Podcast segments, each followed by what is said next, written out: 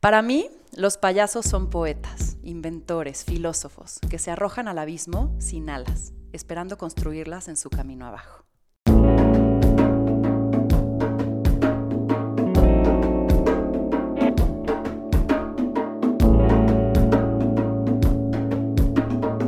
Esto es Más cabrona que bonita. Gaby, chula de clown, bienvenida. Hola, Bella. Muchas gracias por invitarme. ¿Cómo estás? Muy bien, muy feliz de verte. Siempre es muy lindo estar contigo. Muchas gracias. Y recuerdo, y siempre lo diré, la primera vez que hablamos, que me enamoré de tu voz. Ah, sí, sí es cierto. y que así, cual fan. Eh, y, y yo creo que sí eres todo lo que expresas, yo creo que eres exactamente lo que muestras. Pero para quienes nos escuchan, quiero contarles quién es Chula de Clown. Sí. ¿Quién es Gaby? Entonces, Gaby es creadora de mundos que te invitan a entrar hasta el fondo. Un ser que comunica con todo lo que tiene, aun cuando ni siquiera utiliza su voz. Alegre, cariñosa, un alma dispuesta a compartirse y a multiplicar. Mi chula inspira, enseña que la vulnerabilidad libera, que la crítica se resbala y que las ganas de vivir intensamente se contagian. Así que vamos a empezar para seguirte conociendo. Vamos a, a entrar en calor con unas preguntitas rápidas. Entonces, Sí. lo primero que te venga a la cabeza, lo dices. ¿Estás lista? Ok. Venga. ¿Cuál es- Híjole, este ejercicio. ya, ya- ya me vi. Ya le sudé. sí. ¿Cuál es tu lugar seguro? Mi corazón. Si existiera un Dios que estuviera dispuesto a responderte lo que fuera, ¿cuál sería tu pregunta? Em, uy, uy, uy, qué buena pregunta, qué difícil. Em, creo que tendría que tendría que ver con la humanidad o con la conciencia eh, social, pero no sé si tendría una pregunta tan específica porque me gustan las sorpresas. Ok. Nada que me dice que me voy a morir o así. O sea. Dios, saca un papelito. A ver cuál es la pregunta que me vas a responder. Sí, Bien. El peor defecto del ser humano.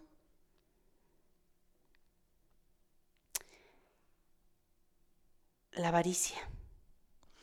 Lo más lindo que te ha regalado tu carrera. Las sonrisas ¿Qué tan en serio te tomas la vida? a la ligera. Un objeto que atesores. Una almohada. ¿Qué te da miedo?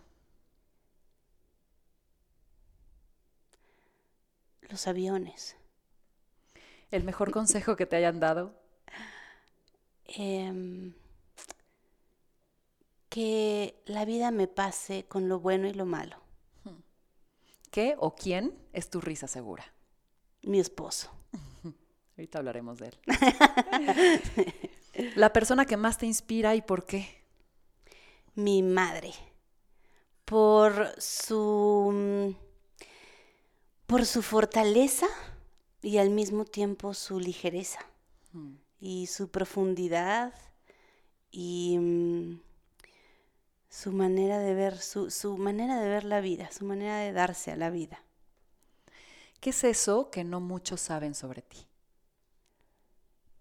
Que mm,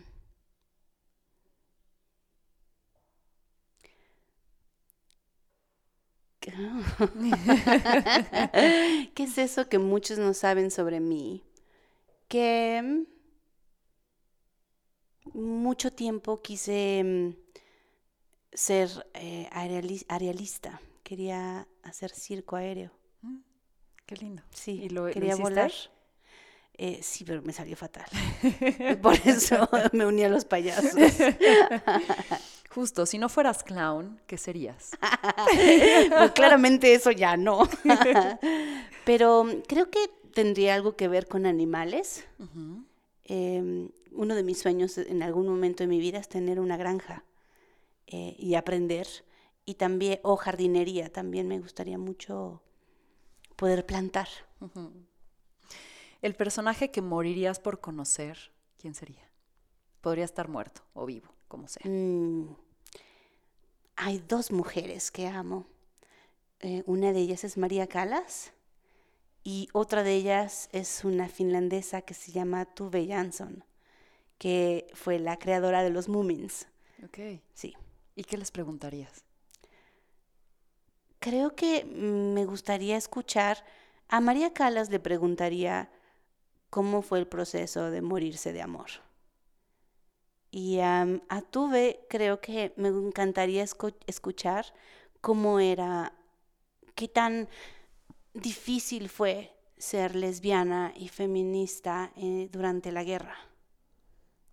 Y, y- e ilustradora, ¿no? Y defenderlo. ¿Cómo fue, fueron esos años de su vida? ¿Cuál es ese escenario o público que quisieras conquistar?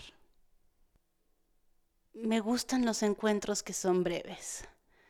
Eh, me gustaría seguir pudiendo visitar lugares que no necesariamente tienen los reflectores, pero que puedo seguir teniendo estos breves encuentros con seres humanos.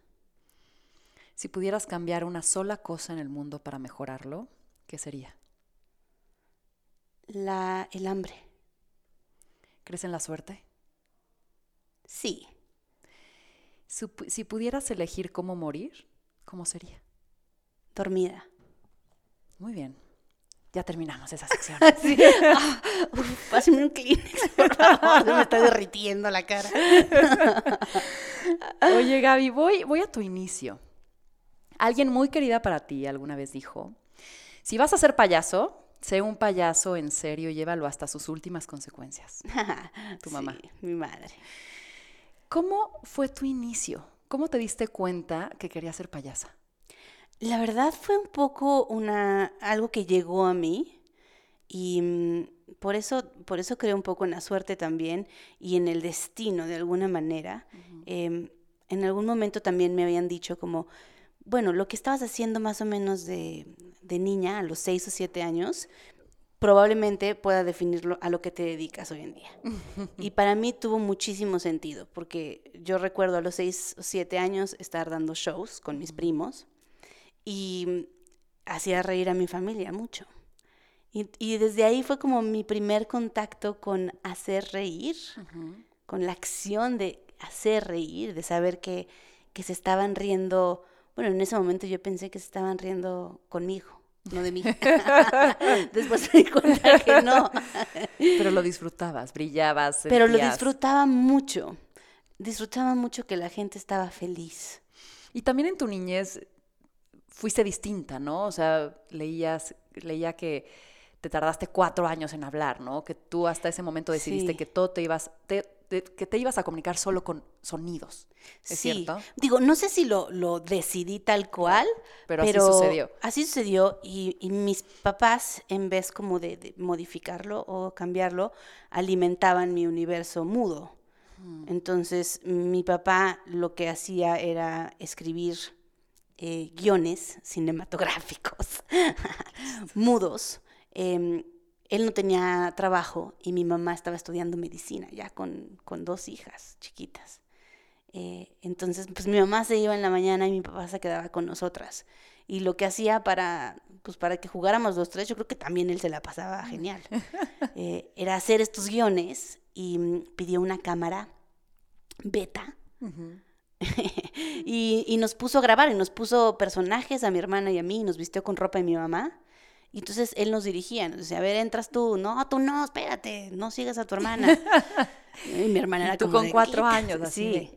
Y entonces ahí se dio cuenta mi papá como que ese era, ese era mi lenguaje y hacía entre- me hacía entrevistas este, solo para su diversión, Qué chistoso. para reírse de mis sonidillos. Buenísimo. Sí, entonces tiene, tiene que ver con lo que hago hoy en día, pero no fue algo que yo haya decidido. Porque tú estudiaste letras, Yo estudié letras en la Ibero, sí, y después pero, teatro. pero no acabé, estuve como seis meses Ok. en la Ibero y luego me di cuenta que no porque me guste leer, quiere decir que me voy a dedicar a, a eso y, y sí, tuve también, he tenido muy buenos guías como maestros que me han, me han cuestionado, me han hecho ver las cosas de una manera, mm, pues, con, con cariño, con paciencia y con encauzamiento.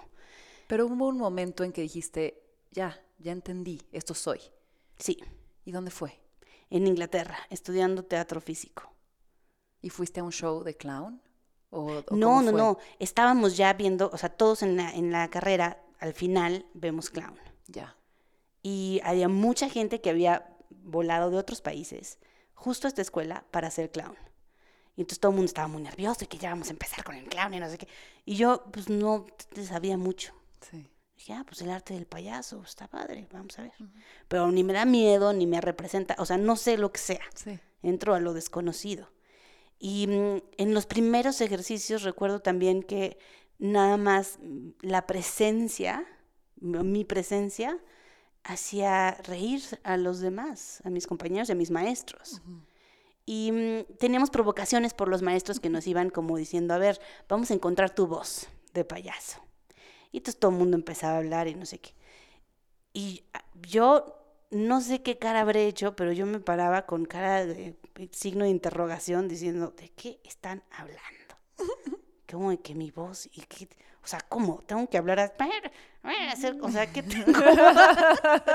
¿Cómo Y otra vez volviste al mute de cuando eras chica. Completamente. Y me quedé horas en una conversación en mi cabeza frente a todos.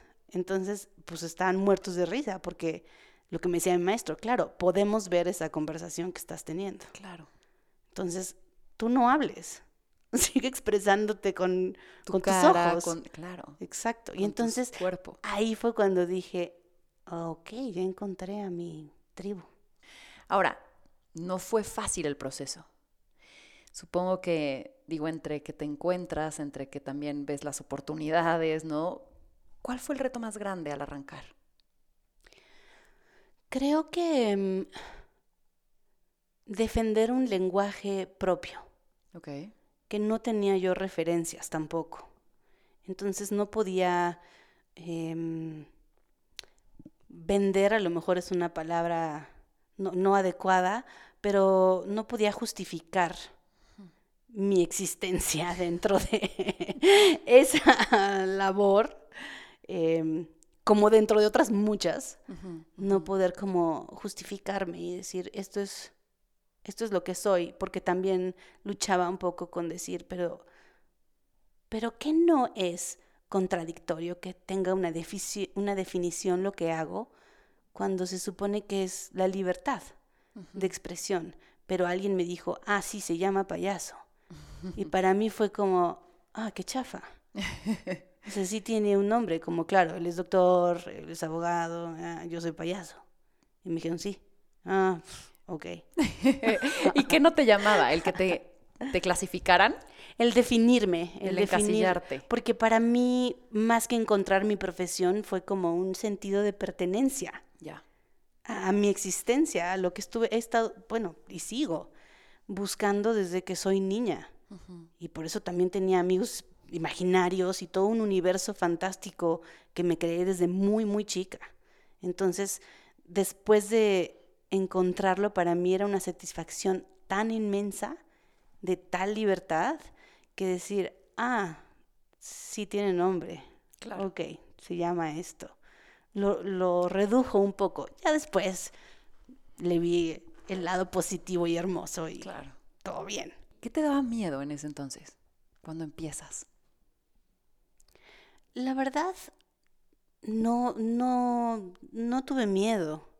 Ahorita pienso mucho como en todo lo que me aventé y digo, ay, güey, no sé si lo volvería a hacer. Claro, si hubieras o sea, sabido lo que te esperaba, Sí, igual o y sea, te hubieras detenido. ¿Cómo le hice? Pero en ese momento más bien era como que quería empaparme de experiencias, quería tener experiencias de vida. Entonces, pues el miedo era lo único, lo último en mi lista, ¿no? Claro. Era como de, ok, eh, quiero ver qué está pasando en el Medio Oriente. Y entonces me mudé para allá y estuve haciendo shows con una, en un festival palestino, con una compañía palestina.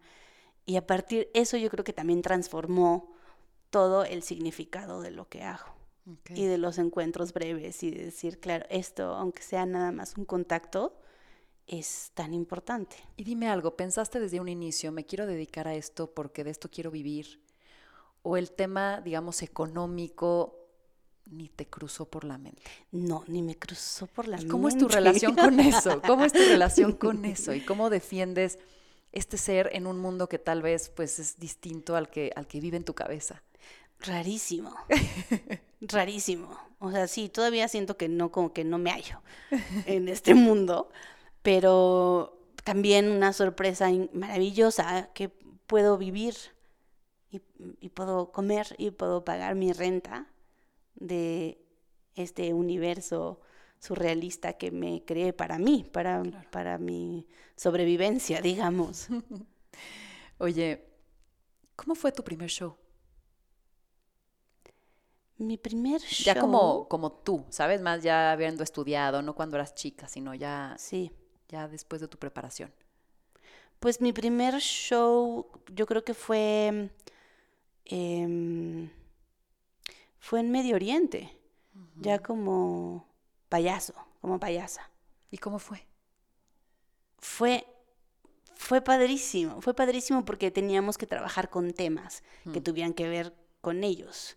Entonces hablamos mucho del desplazamiento y el no tener casa, cómo encontrar casa, cómo em, empoderar a los niños para poder hablar de sus, de sus emociones a través del arte.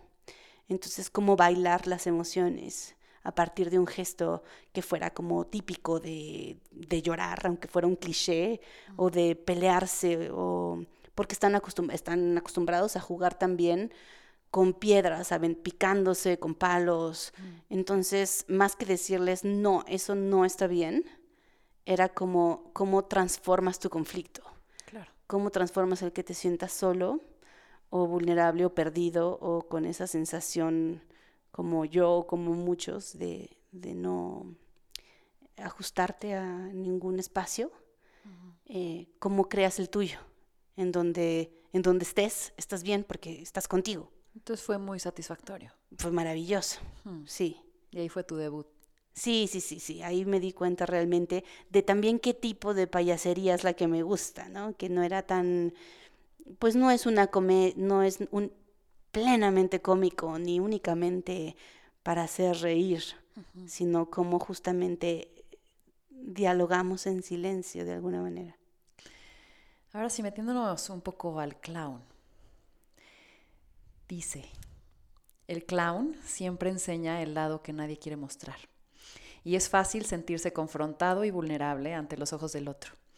Pero hay que ser valientes porque una vez que uno muestra quién es, no hay que perder y hay todo por ganar. Eso tú lo dijiste. Sí. ¿Ah, sí? Entonces justo acabas de decir, el clown se basa en el silencio, en el Sí. estar. ¿Cómo esto se podría traducir a la vida o qué podemos aprender del clown en este sentido?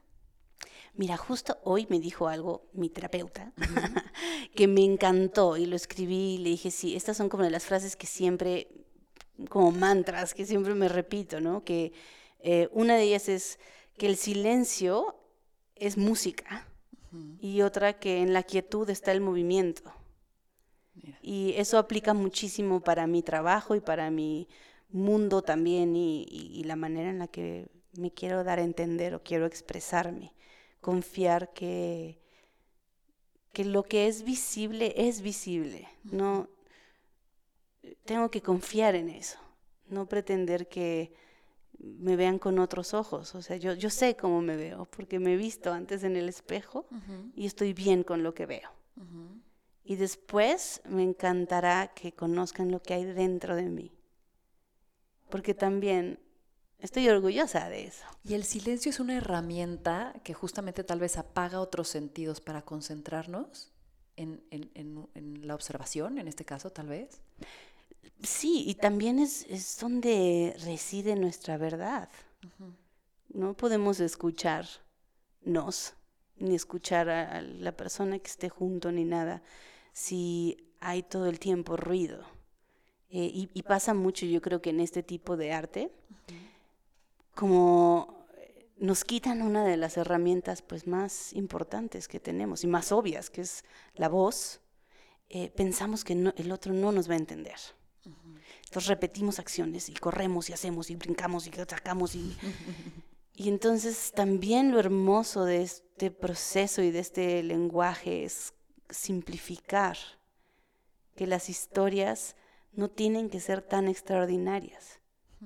Pueden ser las ideas muy simples, lo extraordinario es en el cómo se cuenta, eh, y, eso de economizar y hacerlo realmente mm, verdadero y, de corazón y honesto, también tiene que ver con el silencio, porque ahí, ahí se escucha uno. Y de pronto tenemos miedo al silencio, ¿no? Sí. A los silencios incómodos, a quedarte tú solo, a, quedarte tú con tu cabeza o tú con tu espacio, ¿no? El vacío. Claro, y ver justamente esos vacíos es lo que puede ser muy confrontante. Claro. ¿no? Para mucha gente, como el, ser visible, el de alguna manera no tener conciencia social, ni máscaras, ni sofisticación, ni, ni, nada de la falsedad, sino ver al humano puede ser, eh, sí, un reto. Quiero preguntarte, ¿qué tanto te sumerges en estas obras? ¿Qué tanto deseas la vida de tus personajes? ¿O qué tanto de repente te enamoras, te encariñas o los has traído a tu día a día? Y, y quiero ahondar un poco en el sentido de que tú dices, no soy una típica clown, a mí me gusta contar historias y pues con ellas vienen tus personajes. Entonces, un gran personaje, quiero empezar a hablar de ella, que es Greta, en tu hora de Perhaps. Sí. Y, y, justo digo, quiero que elaboremos el tema, ¿no? Creo que el primero, la primera vez que salió Greta fue en una carpa de circo. Sí. Y, y, cuéntanos un poco, porque ya, ya diste bastante contexto de ella sin que los demás lo sepan, porque tu inspiración fue justo María Calas, ¿no? Sí. De, de, de, de tú preguntarte, oye, ¿se puede morir de amor? ¿no? Y también de Miss eh, Havisham. Sí. Que la plantaron en un altar y entonces como que empezaste a crear un personaje a partir de estas mujeres que te inspiraban. Sí. Una historia propia. Cuéntanos cómo se crea Greta. Pues sí, mira, qué padre, sí, justo hablando de todo eso y también de la importancia del silencio y de la música y mm, de la ópera y de todo lo que eso nutrió. Em, mi escucha y mi oído como para decir, esto es lo que yo estoy sintiendo. Se cree, Gret, digo, todos mis personajes y todas mis obras son extensiones de mí. Claro.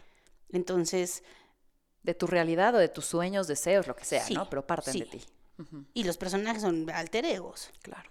Em, no, la verdad son, son cosas también que Em, pues ángulos o, puntos de vista de donde yo estoy parada, cómo veo el mundo, pero nunca quiero que sean algo educativo o didáctico o decir o juzgón o no decir esta es mi postura y esto está mm. bien y esto está mal.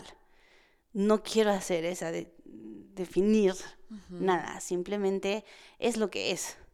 Y si, al final tiene una moraleja, que tampoco me gusta para nada eso, pero si lo tuviera, o una reflexión, o ¿eh? es también pues libre. O sea, tu propósito es darle vida a un personaje que hace sentido para ti y que va a jugar con cosas que existen, que a ti te hacen sentir, que tú has tenido, tu pasado, tu presente, lo que sea. Sí, y luego también un maestro a mí me dijo, los personajes de payasos son héroes perdedores.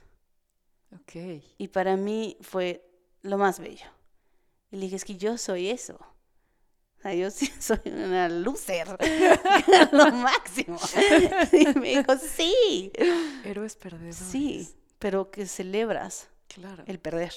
Claro. El hermoso arte de perder día a día. Entonces, pues sí, eso también define como todo, bueno, no define, pero más bien abre las puertas a un pensamiento mucho más existencialista, ¿no? De, contactar con muchas otras cosas que tienen que ver no necesariamente con eh, el payaso. Pero además, qué interesante porque si ya perdiste, tienes mucha mayor libertad. Absolutamente. O sea, ya estás en un lugar en donde te liberaste. Absolutamente. O sea, también está muy rico, ¿no? Delicioso. Entonces ya, claro, bailar ante 200 personas en calzones y brasier, o sea, sí, por favor, y me como un pastel también. Oye, y volviendo entonces a Greta, y me encanta porque leí algo sobre esperaba el amor de su vida a pesar de ella misma, a pesar de ser quien es. Sí. Entonces, ¿quién es Greta? ¿Cómo la describirías? La describiría, pues, claro, ha cambiado, ha crecido, ha madurado.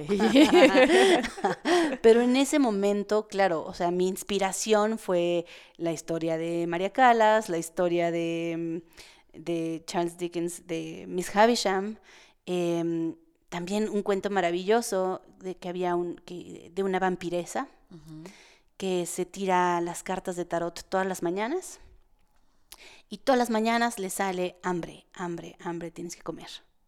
Entonces los soldados que se perdían en su castillo, pues ella se los comía.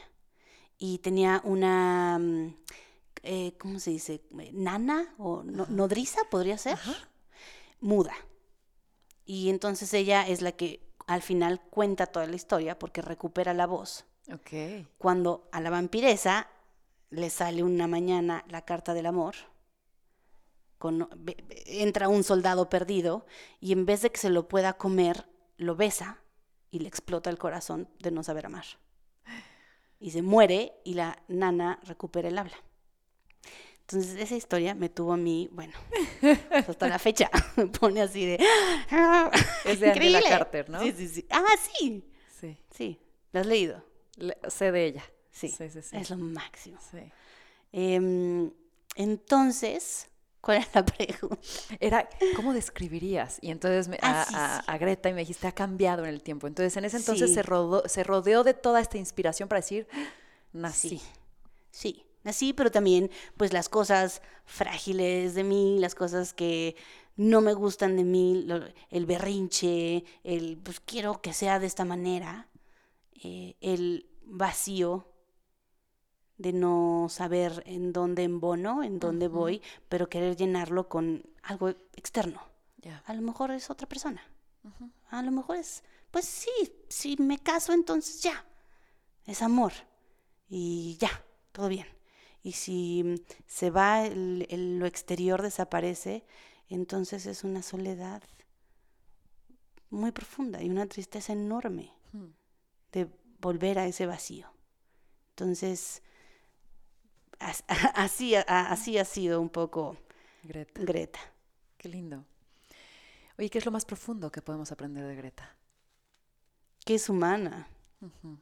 Sí, y que navega entre, como cualquier otro humano, en dualidades de esperanza y desesperanza, de fealdad y belleza, de profundidad y ligereza, De amor, de desamor. De amor y de desamor, exactamente. ¿Cuál es tu percepción del amor? Hay tantas maneras de, de sentirlo, pero creo que mm, últimamente siento que si Dios existe, es amor. No, no es algo, no es un hombre, no es una mujer, no, claramente no es la iglesia,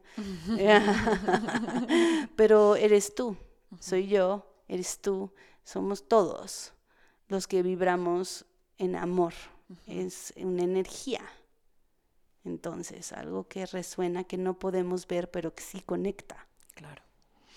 Y después, una obra también que, que hiciste y que a mí me encantó es Dirt. Y pues no sé, me pareció una forma muy poética de, de hablar sobre la aceptación, sobre vaciarnos para rellenarnos, ¿no? Sobre quitarnos máscaras, liberarnos de justo la suciedad. Sí. Yo sé que tal vez no haces tus obras con una moraleja, un objetivo, pero al final del día resuenan. ¿Qué crees que ha resonado con Dirt? Pues mucho como el, el amor propio. Y mm, lo que tú dices, ¿no? Como, como el cuerpo femenino. Eh, es algo que me pasa normalmente, que no necesariamente entiendo al inicio de, de mi creación. Y muchas veces hasta dentro de la creación me pierdo y me salgo y regreso y brr, no entiendo nada y, ah, ya entendí todo. No, no es así. y finalmente, em, entre más lo voy haciendo y construyendo, voy entendiendo de qué estoy hablando. Y ahorita entiendo muy bien que, que tiene que ver con algo muy femenino y con el amor a nuestro cuerpo. Y muy femenino te refieres a el cómo nos expresamos a partir de nuestros cuerpos o la sobreexigencia que tenemos sobre nuestros cuerpos. La o- sobreexigencia que tenemos, sí, la relación que tenemos con nuestro cuerpo. ¿Cómo crees que sea, eh, en general? las rudísimo, Rudísimo. rudísimo. ¿Y por qué? ¿Es algo externo? ¿Es algo que aprendimos? Creo que es las dos. Eh, y que confor- en eh, tiempos mo- más modernos, em, ya me siento como tía hablando. Ya llevas dos Sí. la beta, la cámara beta, ok. Antes teníamos la cámara beta y ahorita también. Mira, en estos tiempos modernos, yo creo que sí estamos también expuestos y bombardeados por cosas que mm, nos... ¿Cuál sería la palabra correcta? Nos hacen nos, for- nos fuerza- forzan a, mm, a ser de, alguna, de una manera. Pero porque nos la compramos. Porque ese estímulo podría estar ahí y nosotros no verlo. Sí, pero bueno, eh, son... No verlo, no verlo, no verlo, no verlo. Exacto, ¿no? o sea, sí, ¿sabes? O sea, como caballo, pues, o sea. No, sí, es, Sí. es eh, la sociedad dicta, es así, los parámetros. Y no te preocupes, porque si no existe Photoshop, ¿no? Que es como, órale. Y, y entonces ahorita toda mi exploración y mi proyecto ahorita que, que me está emocionando mucho es hablar de eso. Y decir, ya, dejen, dejemos de decirle a las mujeres, de decirnos entre nosotras, así es como te tienes que ver, esto te tienes que poner, ¿por qué te pu- pusiste esos zapatos? ¿Por qué no te mm, alacias el pelo? ¿Por qué no usas este rímel? ¿Por qué? ¿Por qué? ¿Por qué? ¿Por qué? O sea, pues, coño, porque así soy. Y tuviste, leí un, no sé si lo, lo leí o me lo platicaste, pero que yo no lo puedo entender, pero que durante tu obra como que recibiste críticas, ¿no? Y críticas de tu persona o de tu cuerpo y tal. claro. ¿Cómo ha sido ese proceso de, de- de también de sanar, ¿no? O sea, como de decir, no, esto no es mío, esta caca no es mía. Claro.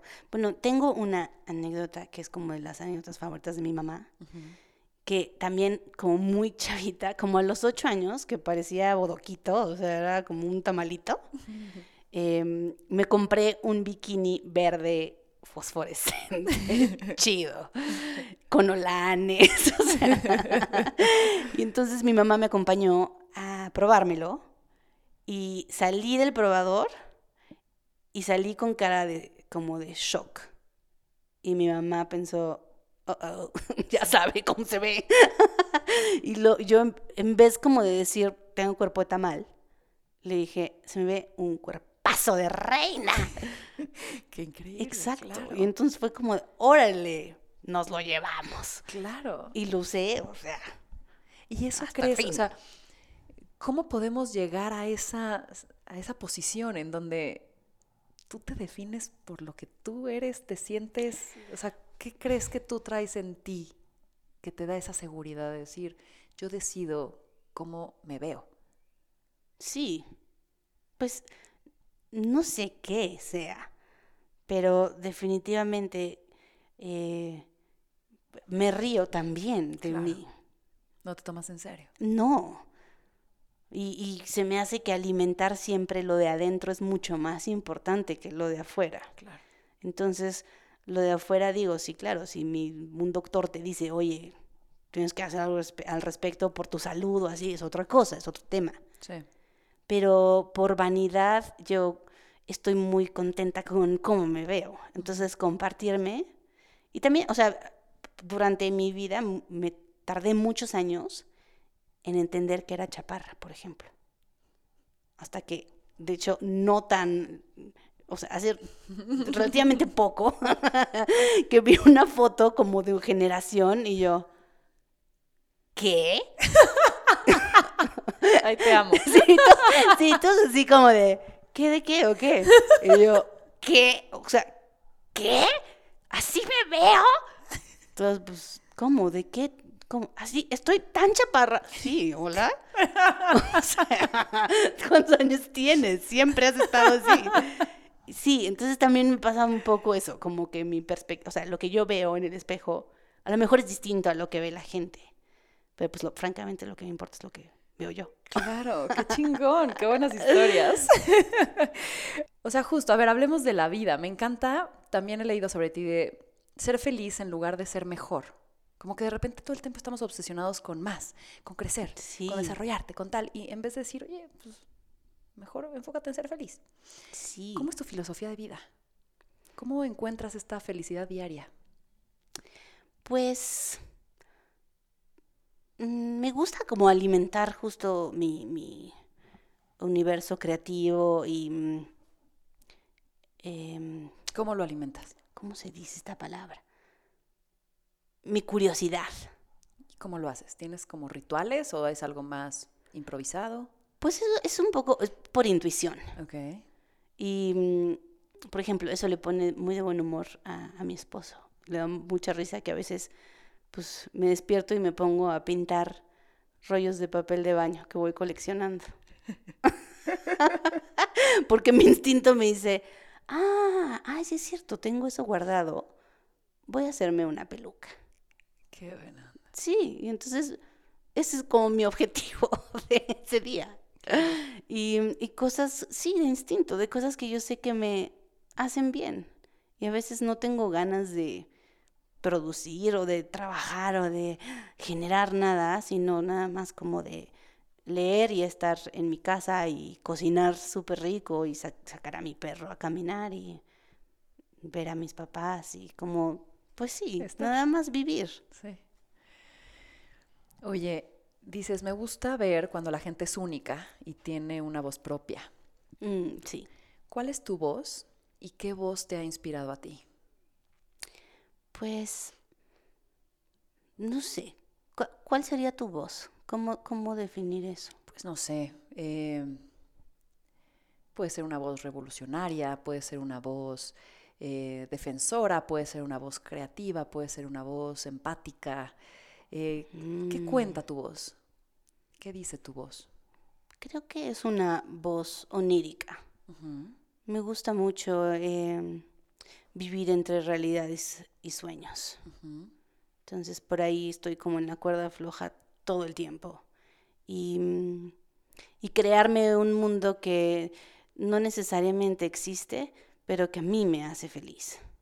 Y conocer a gente que lo alimenten y no me digan, no, no existe. A ver, cuéntame un mundo. Dame un ejemplo. Pues el mundo en donde puedo pintar rollos de papel de baño en la mañana, Claro. sin que nadie me diga, ¿qué estás haciendo? ¿Cuántos Ponte años trabajar". Claro, ¿no? O sea, alguien que se siente y los pinte conmigo. Mm. Sí, ponga música y o sea, sea otra dinámica, claro. Claro.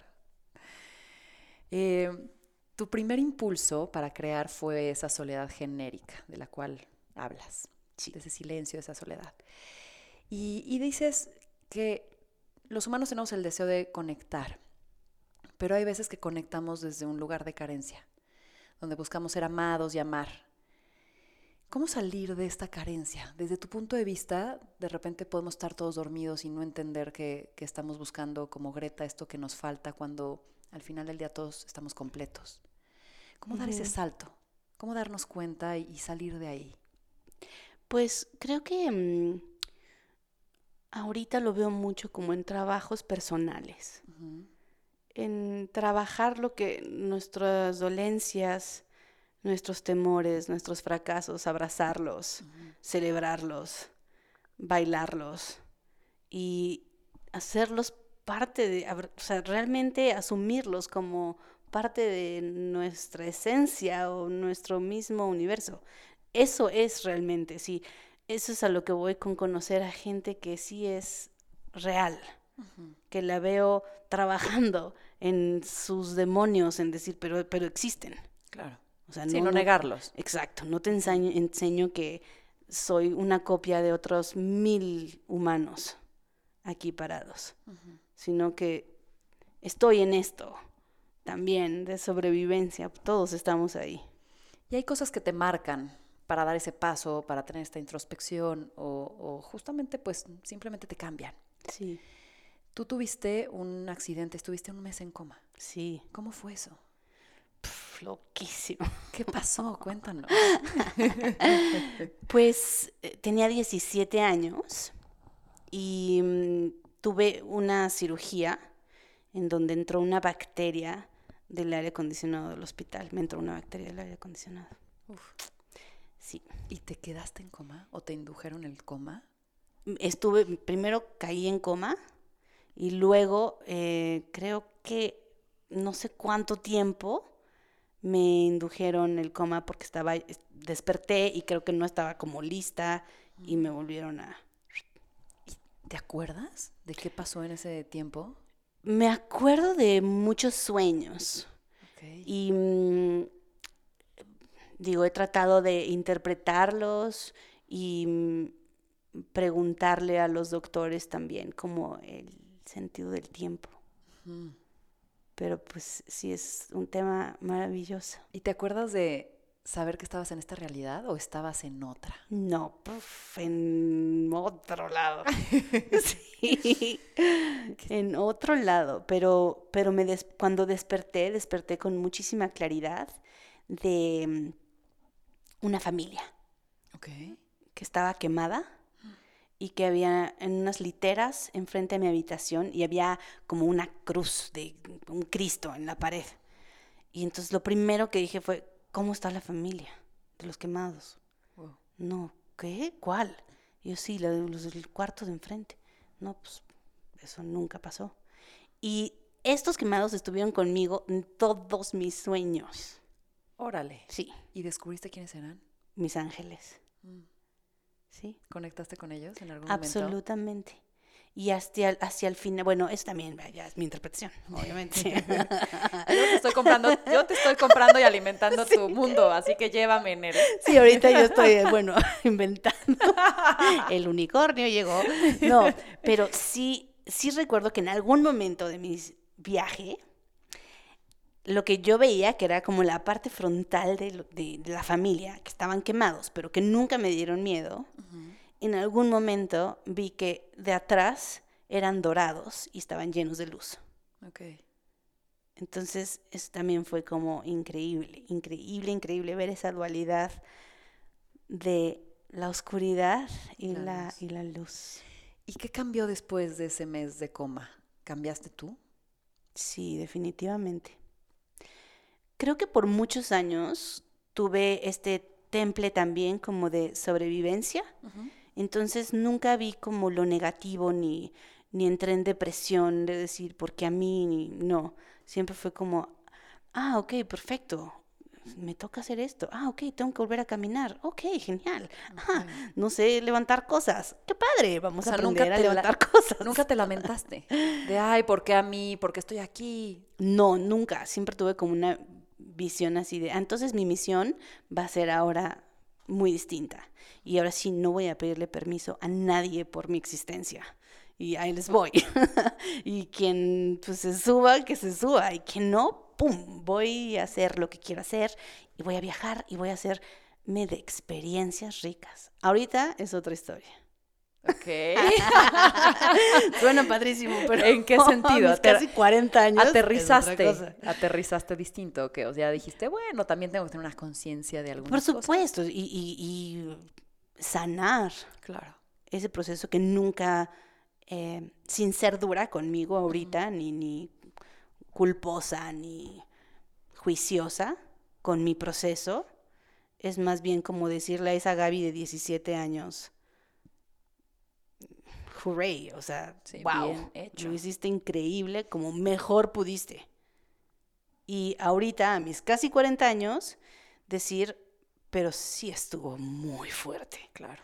Entonces todavía hay que sanar cosas y pues mejor eh, ahorita, ¿no? Que nunca. Claro. Hablabas justo de una exper- bueno, de experiencias en general y en una en específico de que estuviste en Palestina. O sea, eres alguien que trae una misión bien padre y el impacto que generas, consciente o inconscientemente, es multiplicador. Y justo te cito. La parte, la mejor parte de hacer reír a la, gente es que sientes un hilo colectivo de amor. Te sientes parte de algo más grande, un impulso que te recuerda que estamos vivos y que sentimos intensamente. Has estado eh, dando talleres en Líbano, Japón, Brasil, India, Suecia, Nueva York, Londres, Colombia, Indonesia, todo el mapa mundi. Además de que has hecho también pues gira por todos estos lados, ¿no? Y has tocado mucha gente. Justo tuviste un proyecto de Conflict Transformation, ¿puede ser? ¿Era el de Palestina? Sí. ¿Cómo crees que estás tocando a la gente? Porque a partir de la risa es un recurso como muy evidente, pero eso es transformador. Cuéntanos un poquito de este o algunos otros proyectos en los que realmente se ve cómo, cómo, cómo impactas. Sí, justo, bueno, no, no fue en Palestina, pero era un grupo palestino Okay. en Líbano, en Siria y en Jordania. Y mm, O sea, ustedes fueron con grupos palestinos realocados en algunos otros lugares. exactamente, como- campos de refugiados. Claro, porque los mandaron como a esta parte de la franja de Gaza. Sí, Y les, o sea, el propósito era hacerlos sentir bajo pertenencia.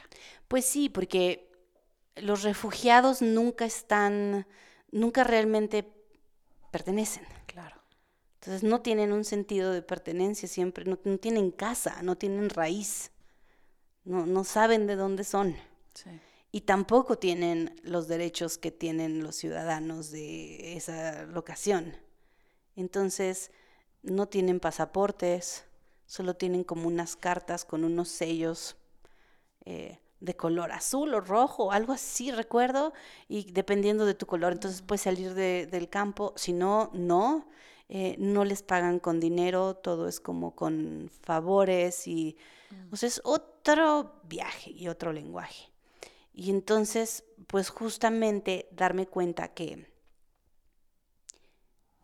que estábamos juntos en ese momento, a través de la risa, eh, me más bien como que me hizo entender que no venía desde algo intelectual, ¿no? Que, que era algo que nos recordaba que somos parte de algo más grande y que las emociones sí son universales. ¿Y alguna anécdota de ese programa que te haya tocado el corazón? Muchas cosas bellísimas. eh, creo que las despedidas fueron tremendas.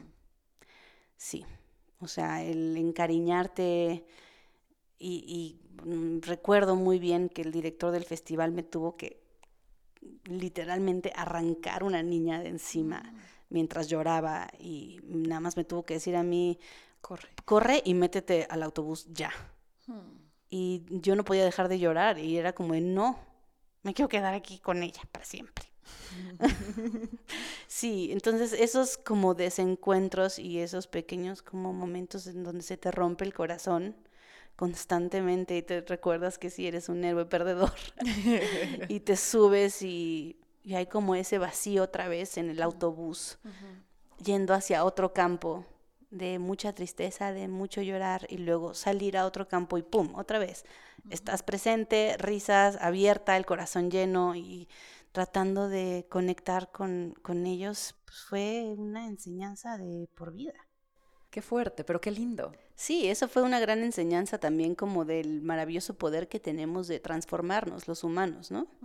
Y como de morir y rena- renacer así de rápido, súbitamente. También has estado en residencias, ¿no? En Finlandia estuviste en una, has conocido gente de todo el mundo. De hecho, tu esposo es, es finlandés. Sí. Ok.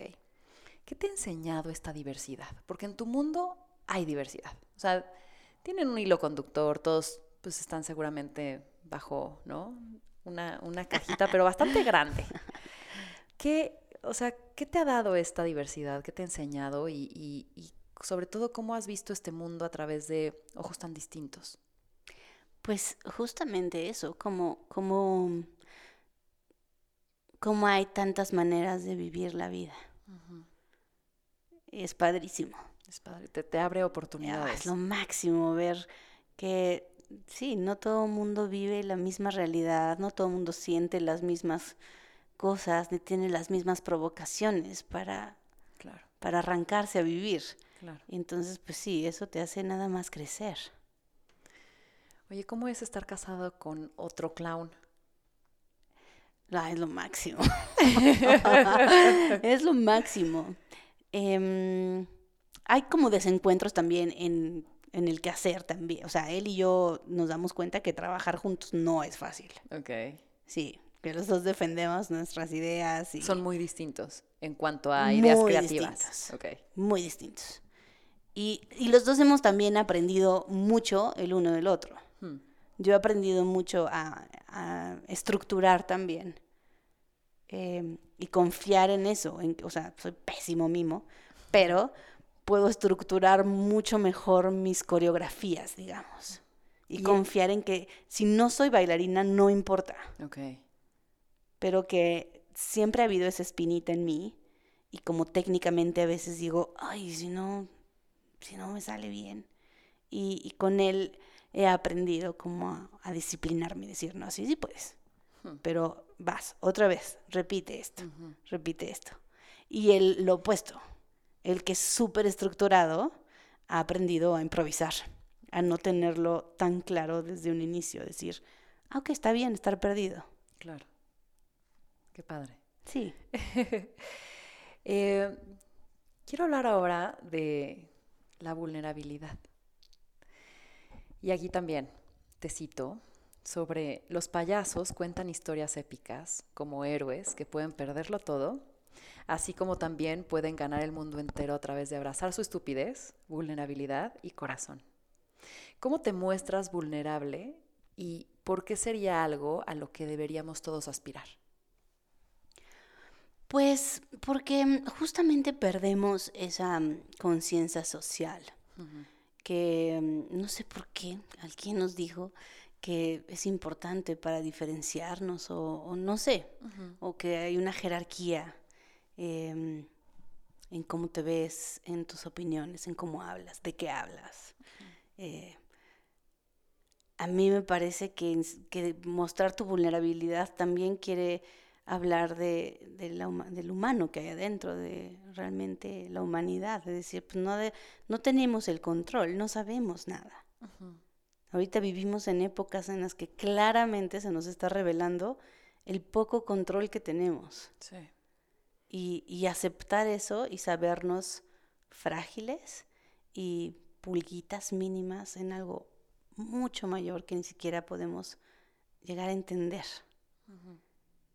También nos da una libertad para experimentar la vida distinto. Porque pues una, o sea, esto también me lo decía mucho mi papá y me encantaba que en mis dramas y en mis, pero esto y mi- ah". y él me decía, oye, oye, esto también pasará. Claro. Ya, Bueno o malo. bueno o malo, this too shall pass. ¿Has querido tirar la toalla? Yo creo que sí, pero más reciente, Ok. sí. ¿Por qué? Porque de pronto mm, me conmueve el, el estado del mundo, de los humanos, de la poca empatía. Pues sí, de pronto sí me bajonea, como decir, ¿Para hoy qué? no tengo ganas de hacer reír a nadie, Mm. hoy no quiero jugar. Y, y es feo. ¿Y cómo, cómo te alimentas de nuevo? Pues son rituales, son pequeños rituales y son intuiciones también y son, otra vez, ¿cómo es la palabra? Intenciones. Tener intención clara de decir, pues si hoy en el show siento mi energía pues, leve, eh, no estoy tan con ganas de jugar, ni hacer reír, ni nada, pero ¿qué intenciono? ¿Cuál es la intención de esta hora? yo parada aquí, porque eso sí, no, no puede ser que nada más sea como, bueno, ya, ya salí, y otra vez entra, bla, bla, bla, bla, vete. Eh, sí, sí lo intenciono con nada más haz sentir amor a una persona, Hmm. a la persona que invites al escenario. Ámalo profundamente, no tiene que ser a todo el mundo. Ya. ¿Y ha habido algún show en el que no te haya ido bien? En el que tú digas, fracasé. Mm, seguramente. Sí, o sea, como en, como en shows, em, en proyectos o en shows como de un... Como quieras noche. verlo. Ah, sí, son así como de la función de hoy. Sí, sí, muchísimos. ¿Y ¿Cómo lo manejas? ¿Cómo manejas este fracaso a alguien que le gusta reírse o que se ha acostumbrado a reírse de ella misma, pero que no necesariamente debe ser siempre fácil? No, pero sí me río bastante de, de poder verlo y decir, bueno, o sea, no, sin tanto juicio. ¿no? Como, No te clavas tanto. no, Sí. es normal, pasa. Luego en Finlandia, por ejemplo, que nadie se ríe de nada, eh, muchas veces salgo del escenario así de... No sé qué pasó. ¿Gustó? ¿No? ¿Qué onda? Y luego es como de, wow. Me la pasé Les increíble. encantó el show. Y yo así de, me están mintiendo, díganme la neta. No, no, no, en serio. ¿Cuál ha sido el, el público más difícil? Lo del el finlandés. por Dios santo. Sí, sí, sí. Aunque cultural, claro, es que culturalmente hay un chorro de barreras. Has estado también en China. Sí, lo máximo. Y, y- y ser clown eh, rompe fronteras. O sea, la risa rompe fronteras. Sí, absolutamente, Sí. Absolutamente. Y no hay este nivel social, ni de género, ni nada. O sea, entramos como una experiencia completamente eh, tangible. O sea, todos se pueden, todos Y es individual. Yo lo ahí. vivo como yo quiero, por de acuerdo a mis vivencias y cómo conecté contigo y tal. Sí. ¿Qué es lo más raro que te ha pasado? ¿Qué es lo más raro? Bueno, dos cosas que recuerdo muy bien. Una es que cuando me di cuenta de que sí estamos llenos de clichés, y fue en Nueva York, haciendo, este, perhaps, el show de la novia. En el show me caso con una persona del público y mm, me divorcio o no, dependiendo. Pero ese- dependiendo del marido. Em, pero en esta sesión sí me divorcié. Y lo primero que hizo fue sacar dinero. y fue un- una super puntada. Claro. Se murió de la risa. Em, y en otros dos casos, en, en Nueva Zelanda, también el chico con el que... Ah, no, no, uy, sí, hay varios. el chico con el que me casé se regresó al público porque se sintió incómodo, pero se regresó como a la mitad del show. Ok. Y mm, se fue a sentar a su lugar. Y entonces, bueno, pues seguí mm, sola y de pronto otra chica se levantó y bajó al escenario y se puso el saco del novio, Tomó el lugar del hombre. sí, y me dijo, yo me caso contigo. Y entonces me casé con una chica y fue completamente distinto. Y es la primera vez aparte que me caso con una chica Qué cagado. y estuvo hermoso.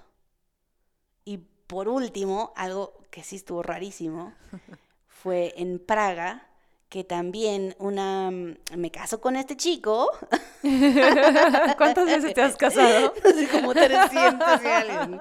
Y cuando alguien me encuentra alguien así, ah, yo me casé contigo en tu show, es como, no, mano, pues no Sí, me sí, sí, acuerdo. haz la, haz la cola, güey. Em, bueno, en Praga entonces estaba este chico conmigo y de pronto estábamos pasando la bomba.